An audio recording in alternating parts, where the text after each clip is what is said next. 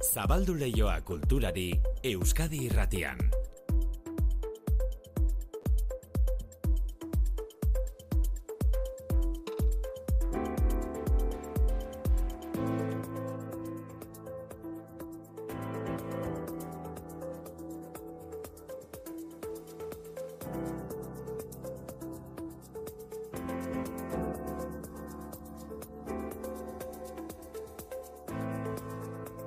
Biak eta hogeita amabi minutu dira, Manu etxe sortu arratzaldeo. Kaixo maite. Gaur kultur lehioan atzo txilida genuen eh, Hmm. izen propioa. Bai. Gaur eh, beste izen propio bat ere bai, Josean Artze. Josean Artze bai, e, Josean Artze poetari eskainitako menaldia antolatu duelako gaur Donostian Koldo Michelena kulturuneak KM Koldo Michelena berez itxita dago, berritzen ari direlako eta horregatik omenaldi ekitaldia Donostiako Santa Teresa komentuan izango da.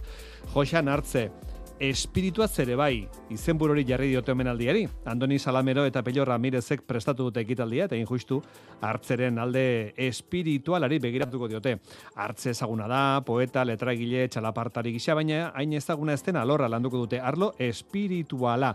Gaurko ekitaldearen aurretik Andoni Salamero poetarekin hitz egin dugu, gero entzungo ditugu bere hitzak. Eta dantzak, dantza garaikideak hartuko ditu gaur kulturleioko minutu asko, oraindik ere kosta egiten zaigu dantza garaikidea ikustera joatea, baina gure erreparoak dira, ez jakintasunak eragindakoak. Beldurroiak kendu eta dantza garaikideaz gozatzeko deia luzatu dute Iruñeko dantz jaialdiko antolatzaileek gaurtik martxan Iruñeko Iturrama Zibibox aretoan La Factorian ari diren ikaslek esate baterako dantzak nola sortzen dituzten erakutsiko digute gaur sortzi laidaldaz. Aurten La Factorian bi talde ditugu, talde bat da Creators izenekoa. Dago pixka bat zentratuta edo ba, sorkuntzan eta ikasle hauek aurten ikasten ari dutena da nola sortu beraien lanak. Orduan dantz jaialdian erakutsiko duguna da ikasle batzuen sorkuntza prozesu hauek, ez? Ez dira pieza bukatuak, baizik eta prozesuan dauden obrak. Sartu Iruñeko Dance 2024 jaialdiaren atarian eta ikusi zer duten antolatuta hilaren hogeita zazpirarte klasiko pitin bat ere bai.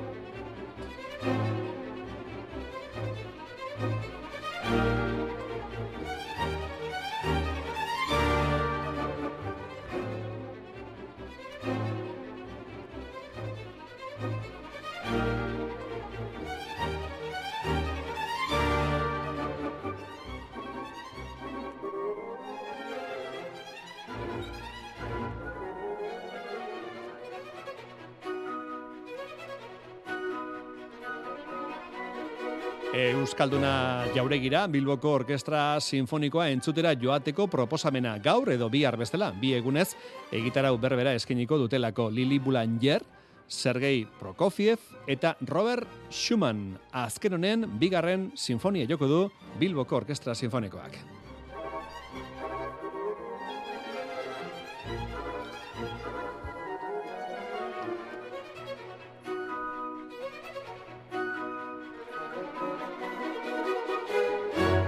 Gaur eta bihar beraz, Bilboko Orkestra Sinfonikoa, Bilboko Euskalduna jauregian, orkestra zuzendaria Francisco Valero Terribas izango da, eta Prokofiev kompositorearen piezan, violin solista, Alena Baeba izango da. Emanaldiak gaur eta bihar arratsaldeko zazpiterdietan eta entzun, sarera merkeenak amabost euroan.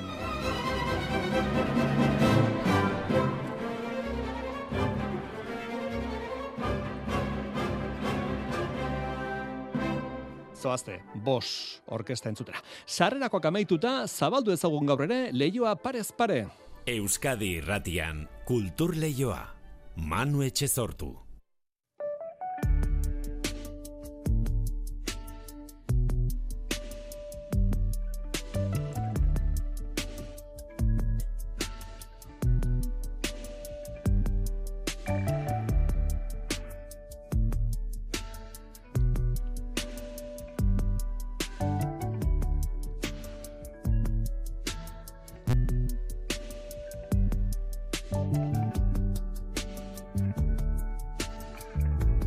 Gaur antzerkiaren inguruko bi proposamen. Lenda bizikoa Txilera begira jarriko gaituena.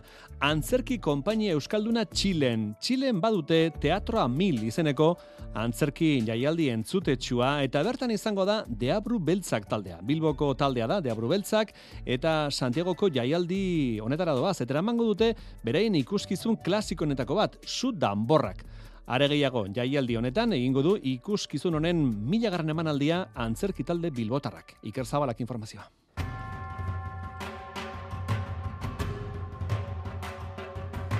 Deabru beltzakek muga berri bat hautsi du eta disiplina nitzeko jaialdi esanguratsuenetako baten sartuko da nazioarteko oihartzun nabarmena duen Txileko teatura milen. Denbora luzez egin dulan Deabru beltzakek Santiago negona alizateko eta azkenik 2008 laguntan lortuko du. Oscar Castaño garbitzu Deabru beltzakeko zuzendaria da. Latin Amerikan dagoen jaialderik indartzuena, aspaldian eh, harremanetan geuden eta bueno, de aprobetza lehenengo euskal taldea bertan izango den.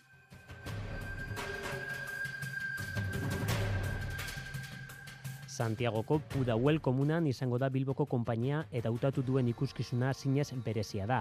Mila bederatzeron da laro maseian konpainian sortu eta gutxira eratu baitzuten le tambor befestu tamborrak. Aspaldiko partez e, gure ikuskizun nagusietariko bat, postkontinenten izan dakoa, ikuskizun txiperra baina oso oiartzun dikoa. Beti bezala lanean diar dute, bai etxean eta baita mundu zabalean ere, bere begirada estenikoa ahalik eta gehien zabaltzeko beti izan zan gure ametsa ba hori diabru beltzak Euskal Herriko enbasadoreak izatea. Ala, teatro amil jaialdia helburua da bere hortan, baina gauza gehiago lortzeko bitartekoa ere izan daiteke. Amerika Latinoan bire egitea da deabru beltzaken helburuetako bat.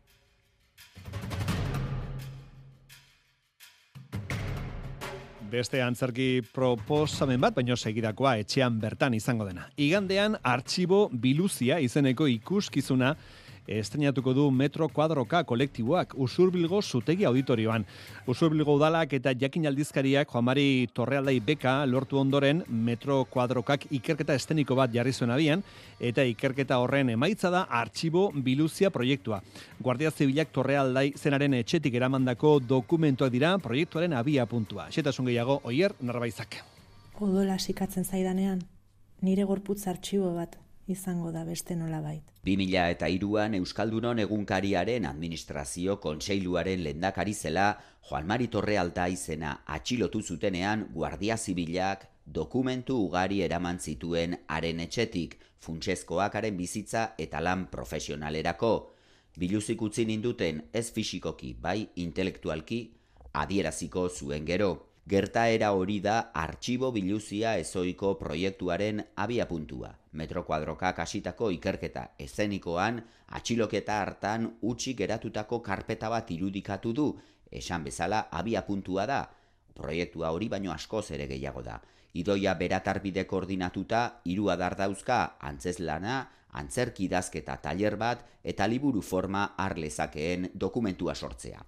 Antzez lanean bi aktore ikusiko ditugu oholtzan intzalkain eta Javier Barandiaran metrokuadrokak ohikoa den formatua darabil saioa, konferentzia gisa hasiko da eta galdera bat planteatuko diote publikoari, Marina Suarezekin batera, zuzendari eszenikoa den Oier Gilanek azaldu digu. Ze historio nahi zenuke historia da pasatzea, ez? Orduan ideia horretatik abiatuta ongara gauzak probatzen, eta galdera hori jartzen zaio publikoari mai gainean eta ematen zaio aukera erantzuteko ere. Simbolikoki, metaforikoki hartu dugu torralairen pizgaio izan den testigantzatik karpeta huts baten irudia, dokumentu askoren e, sarraski izan zen, bai guk imaginatu genuen metafora bat, imaginatu genuen utxik ikeratu den karpeta bat, eta proposatzen diguna piezaren bitartez publikoari da, ba, hor, kontatu nahi lituzken historioak sartzea.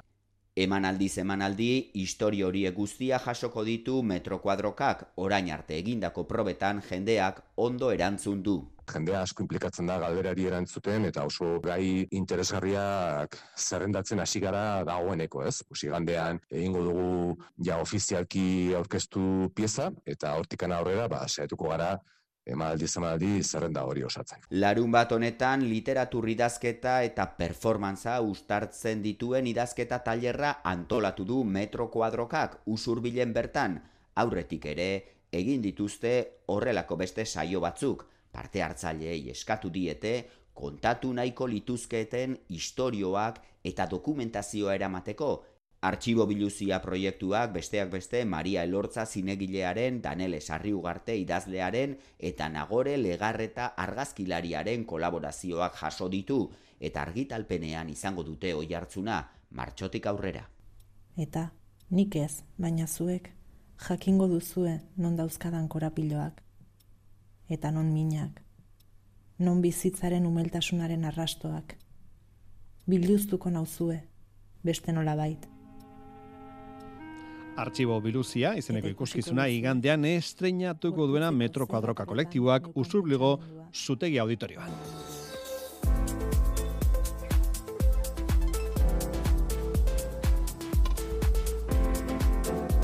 Euskadi irratian, kultur lehioa. Goizean esan dugu, gaurtik iruñean martxan izango dela Dance 2008 lau jaialdia. Dantza garaikidearen erakusleio handia izango da, eta hilaren hogeita zazpira bitartean, kanpoko naiz etxeko taldeak ikusteko aukera emango digu. Iruñiko Iturrama Zibibox antzokien izango dire emanaldiak eta gaur, lendabiziko egunean, Paula Estebe Ferris, Valentziako koreografoaren dotzena bruta pieza eskeniko dute. Iruñeko hau, ez da gaur izango dugun dantza ikuskizun bakarra. Hernanin, biteri kulturretxean, bihar izeneko dantza ikuskizuna egingo du, Ainoa, usandizagak, Ainoa, kaixo, arratsaldeon. Kaixo Manu. Bai, Ainoa, emanaldi egun bateko aurreko orduak nola izaten dira? E, kirolariak partida garrantzizko baten aurretik bezala konzentratu egiten zara, konzentratu edo? Ba, bai, saiatzen naiz. Ni nahiko nerviosa jartzen naiz, da egun hautan, baina saiatzen naiz konzentratzen, e, nervio guzti hauek gorputzean ondo eramaten, eta ba, lan hori egiten behintzat. Mm Gaur nolako publikoa espero duzu? Lagunak eta ezaguna joango zaizkizu edo? Bai, batez ere bai gertuko jendia espero dut, hemen hernaniko lagunak, familia, ingurukoak, bai, bai. Bueno, eta entxeguak egiten dituzu, emanaldi aurretik edo gaur lasai hartzen duzu eguna? Gaur lasaiago hartzen ari naiz. Bai, beroketa bat egingo detela, eta behin argiak eta dena begiratzen ditugula, e, pase bat ere egingo nuke, e, biterin bertan, baina aurreko gunetan bai ensaiatzen egon naiz dela beintzat. Bai. Bueno, gaur Hernanin bihar izeneko ikuskizun eskeniko duzu. Ainoa, pasaden azaroaren 16 eman zenuen Estrainekoz Donostian, Labo Isa jaialdiaren baitan. Estrainalditik aldaketak egin dizkiozu edo bere hortan utziko duzu? Ba, formatua ez bat aldatu. Gauza da, e, improvisazio batekin jolasten nabilela. Orduan, ez da inoiz berdin aterako. E, aldaketa txiki bat bai sartu detela espazialki, baina pieza guztiak, pieza guztiaren baseak edo improvisazio horren baseak berdin jarraituko luke bai. Vale, bueno, esango dugu zure lehenabiziko sorkuntza dela, bihar izeneko hau, eta Igor Kalonje koreografoaren laguntza izan duzu, ezta? Igorrek lagundu dizu? Bai, bai Igorrek eta bai nekanek beste lagun batek dantzaria dena baitaren, nekan egon dizabal. Bai. E, bien laguntzari esker ba aurrea atera det denaz, e, bakarrikan lan guzti hau egitea gogorra da.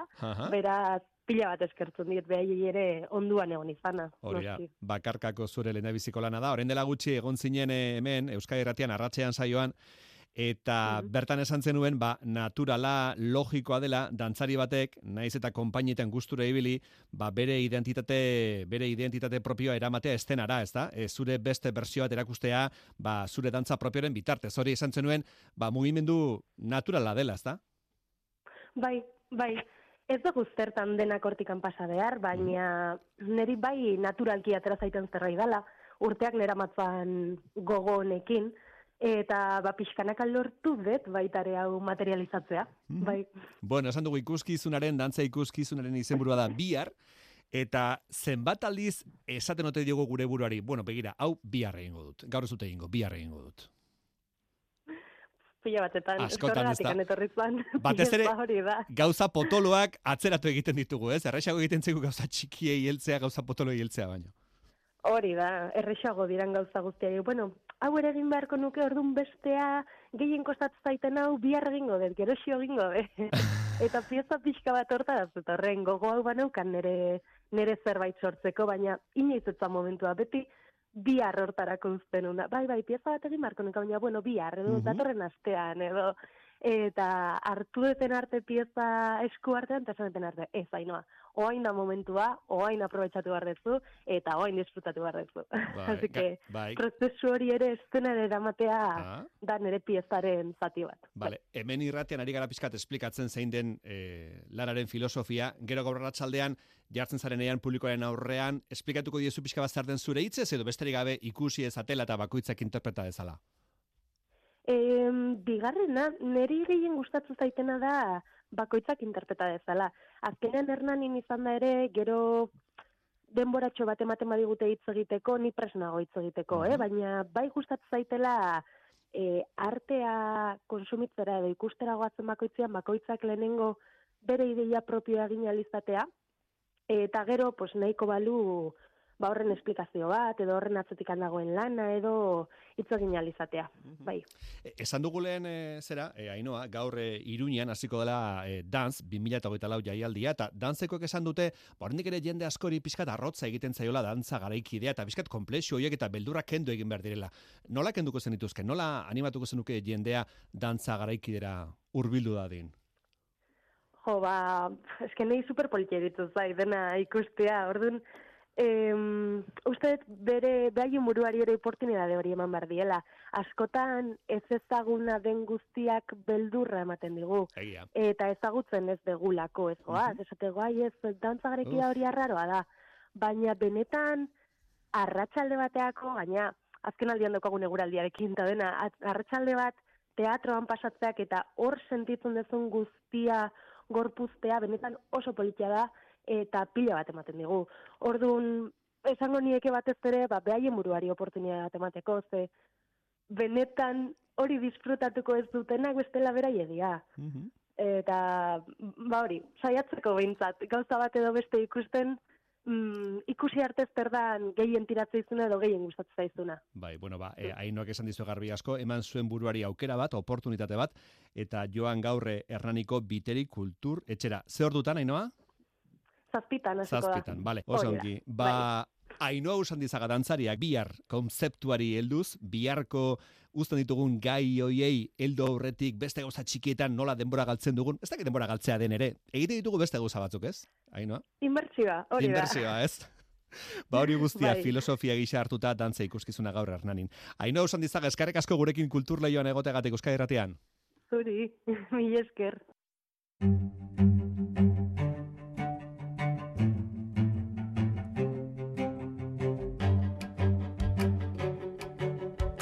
Egunotako beste izpide bat, lehen albistegian maite hartolak aipatu dizuena, irulegiko eskuan agartutako hitzen jatorria eta hitz hoiek euskararekin loturarik baote duten.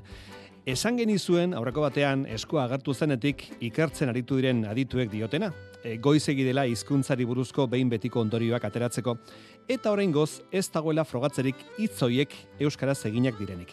Orain bi urte irulegiko eskuan zorioneko hitz agertu zenean, ba, zorioneko hitzarekin konparaketa hasi zen berehala.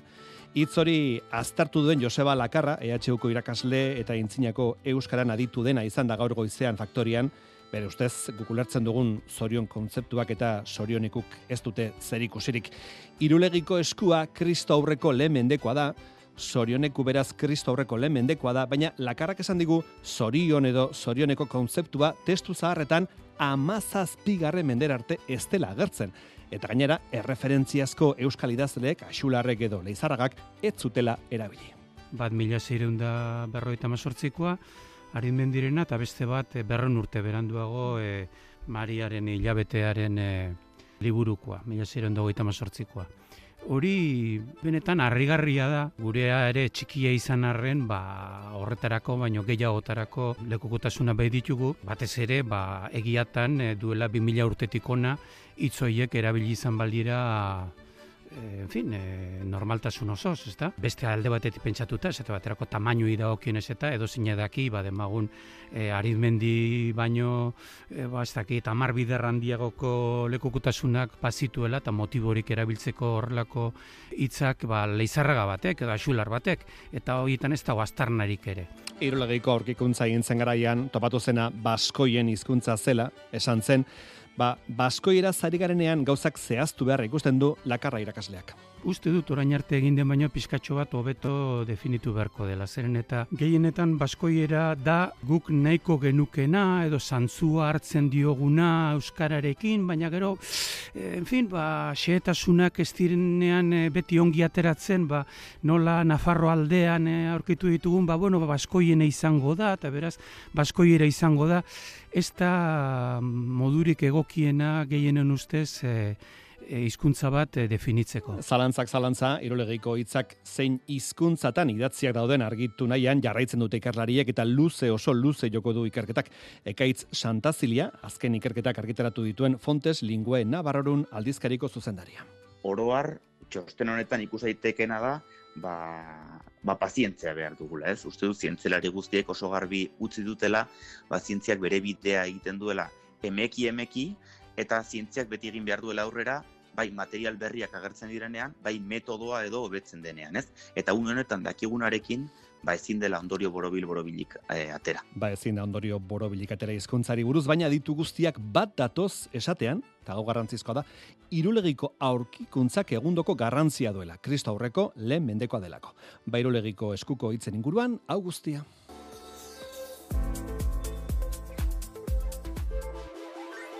Donostian Joxan hartzeren omenezko ekitaldi bat izango da gaur, Santa Teresa konbentuan dagoen koldo Michelena kulturunean, Joxan hartze, espirituat zere bai izen burupean, txalapartari eta poetaren ibilbidean zeharreko bidaia espirituala egingo dute arratsaldeko zazpietatik aurrera. Andoni Salamerok hitzaldi emango du dabizi, eta jarraian poesia errezitaldia poemen irakurraldian, Pello Ramirez biolontxelo jotzalia izango du lagun, hainoa gerre.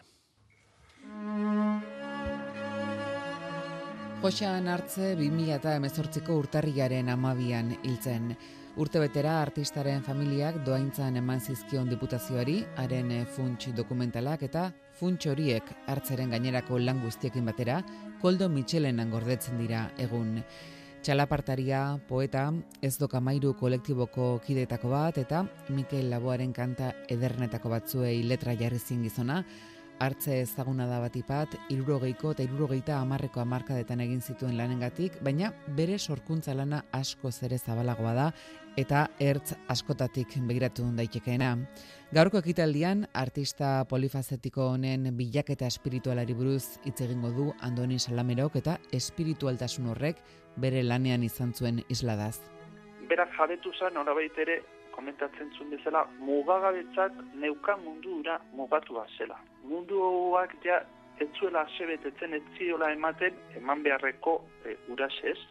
Salamerok zioskunez, Josean hartze urte luzez bizi zen kristautasunetik aldenduta, baina bere bizitzako une batetik aurrera kristautasuna izan zuen askatasunerako bide. Hoetan ere urte jarduntzan e, kristautasunetik norabait ere ba, aldendua bezala, eta gero une hortan zeukizun ba, existentziala bezala, eta orduan e, berak e, topatuzun jainkoa edo misterioa edo nahi duzuna deituz, e, hasi zan nola baitere beste bide hori jorratzen. E, zabalkundea egiten ari bazea e, josean hartzenen obrarena, ba zer hobeto ere bai ba beste alderdi hau ezagutu da.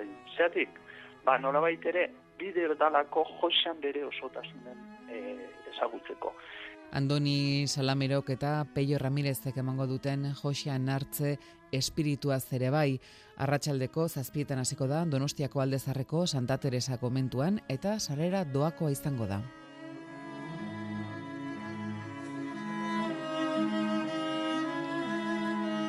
Zinearetoak pozik daude, autonomia erkidegoko zinearetoen 2008ko balantzea oso baikorra izan da, bai jasotako dirutzari dagokionez, baita bildutako ikuslei dagokienez ere.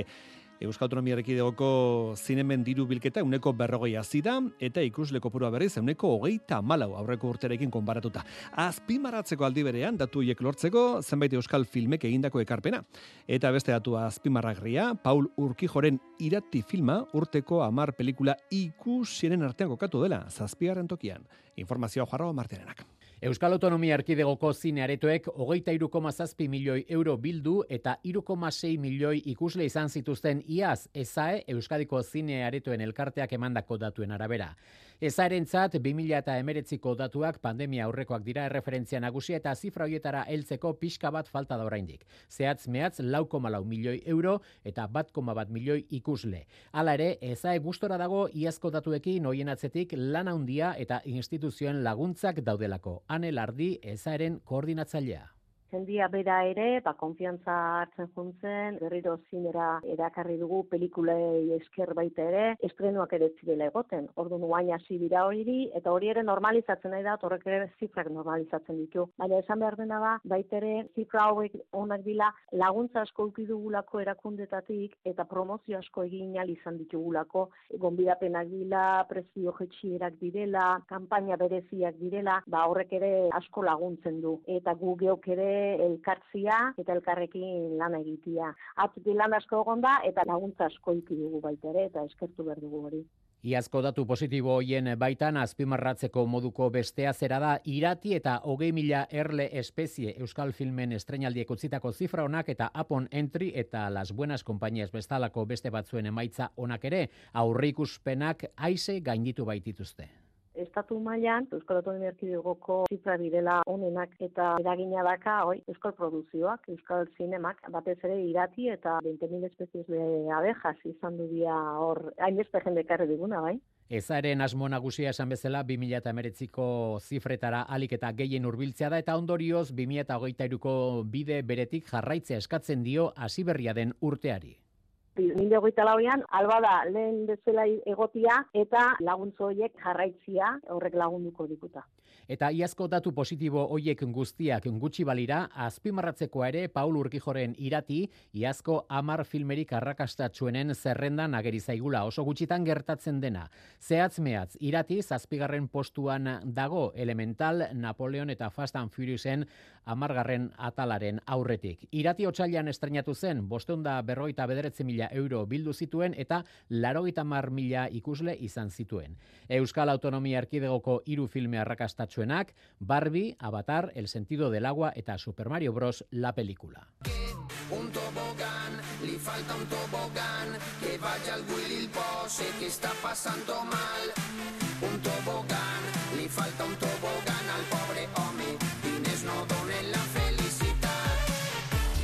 Bueno, aurreko baten esan genizuen Valentziako zo taldea Euskal Herrira datorrela zo aprilaren amairuan bekin egingo den Zeit Fest gaztea jaialdira etorreko dira.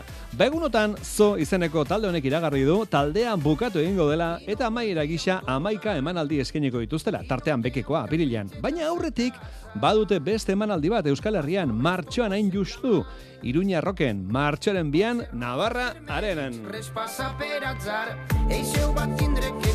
Zo Valentziako rap taldea, amar urte egin dituzte elkarrekin, eta hiru disko utzi, iaz Madrilgo Within Centerera, joan ziren eta jende asko joan zen, Bartzeunako San Jordin egon ziren, eta bili dira urte hauetan, Belgikan, Alemanian, Suitzan, Frantzian, Japonian eta Palestinan ere bai.